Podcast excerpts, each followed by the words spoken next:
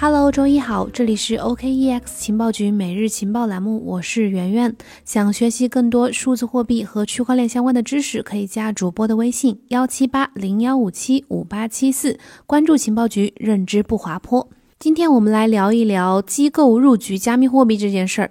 上周呢，我在节目当中也提到过，像 MicroStrategy、还有 Square，还有像今年这个灰度啊这些机构啊，还有大公司都在不断的入局加密货币，投资比特币。根据观察呢，目前机构入局加密货币的步伐正在明显的加快。比如说，最近灰度一周之内，就在上一周之内就增持了加密货币十亿美元。另外，美国有一十五家上市公司持有了超过六十万枚的比特币。种种迹象表明，一场新的超级大牛市可能正在向我们招手。但是，这些冲进加密货币领域的大机构能够为整个行业、为整个市场带来什么呢？他们又为什么去这么大力的布局加密货币？这些投资真的能够获利吗？对他们来说，我们今天就来呃解答一下。首先，从最新的一个数据，我们来展示一下这个机构的如何对加密货币一个疯狂的状态啊。最新的数据显示，目前有一十五家美国上市公司共持有六十点一四七九万枚比特币。咱们以美国的上市公司 MicroStrategy 这家公司为例，这家公司曾经在今年的八月的时候购买了大概两点五亿美元的比特币，然后紧接着一个月左右的时间，九月份的时候再一次的购买了一点七。七五亿美元的比特币，目前呢，这家公司一共持有了四点二五亿美元的比特币，大概先后购买了三万八千两百五十枚。另外呢，这个灰度也在加快的入场。截至到呃今年的十月二十二号，灰度的资产管理规模总规模已经达到了七十三亿美元。这个数据和十月十五号公布的数据相比呢，增加了十亿美元。而灰度增持十亿美元加密货币呢，仅仅只用了一周的时间。如果对比比特币的现有流通量的话，结果可能会更让我们感到惊讶。目前，比特币已经挖出了一千八百五十万枚左右，这其中有包含丢失的这个数量。如果减去丢失的、永久丢失的三百万枚比特币的话，那么，呃，这样算下来的话，灰度持仓大概占到了比特币现有总流通量的大概高达百分之三。而灰度持有了这么多数量的比特币，到底是谁在买呢？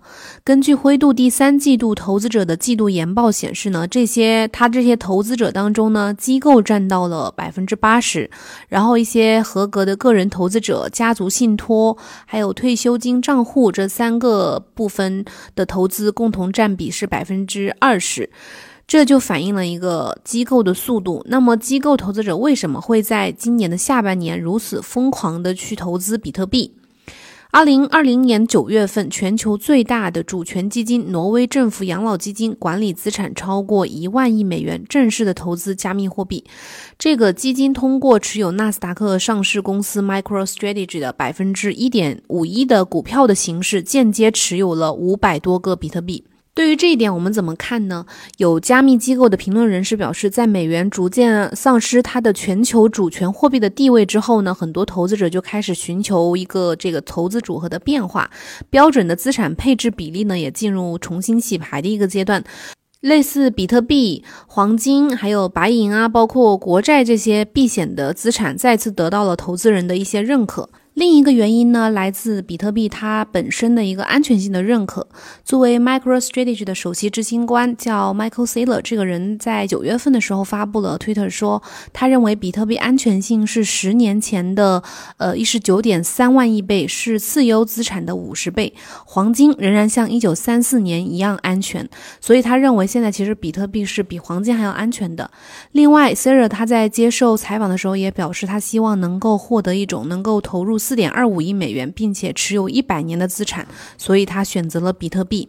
现在放弃美元是 C 勒的主要关注点。他表示自己没有办法去承受美元带来的这个通胀的风险。那么这些投资机构的这些呃投资比特币的机构投资者是以如此快速的步伐来入局，他们真的能够赚到钱吗？真的能够盈利吗？我们从历史数据来分析来看一下，其实结果是不一定的。像我们很多投资者呢，通常会认为这些机构都是财大气粗的，完全有实力去操纵整个加密市场来获得高额的利润。但是这种思维其实是不准确的，或者说是有一定片面性的。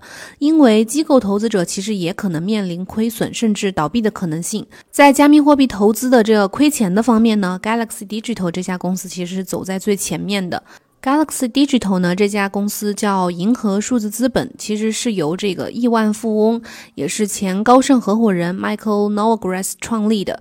他的公司的业务范围主要包括加密货币交易啊、资产管理呀，还有咨询啊、委托投资等等这几个方面。响亮的名号、光鲜的履历，看起来是一家非常非常不错的机构。但是其实从他公司的报告来看呢，就是他的这个财务报告来看，这个这家公司其实。不管是在交易方面还是投资方面，都不是很擅长。根据他们公开的财报，除了2018年第二季度、2019年第一季度，还有2019年的第二季度之外，他们的季度的业绩都始终处于一个亏损的状态。比如说，呃，Galaxy Digital 这家公司在今年的第一季度出售了一千两百二十六个比特币，造成了三千八百二十万美元的这个金额的亏损。这是交易方面的战绩。另外，他们在投资方面其实也表现的一般般。在投资领域，Galaxy 的投资部门呢，投资了大概花了一千七百四十万美元左右进入了 ICO 的领域，最终亏损达到了百分之八十八。而对这个 XAPO 优先股的投资呢，大概是花了投入了一千三百八十万美元左右，亏损也达到了百分之七十。Galaxy Digital 这家公司呢，在二零一九年向呃 Wax 就是 WAX 投资了五千万美元，最终也亏损了百分之九十六。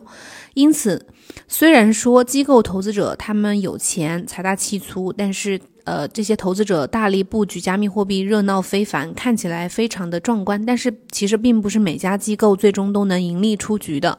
这真正应验了一句话，哪句话呢？就是投资有风险，入市需谨慎。但是呢，这些总的来看，这些大型的机构啊、公司啊布局加密货币呢，总的来说对行业肯定是也是有好处的，会带到更多的人去认识比特币和加密货币这样的存在。另外呢，也会吸引一些合格的。主流的投资者来入场去关注，甚至去购买，这就是今天的全部的节目内容。欢迎大家明天同一时间再来继续关注，我们明天再见，拜拜。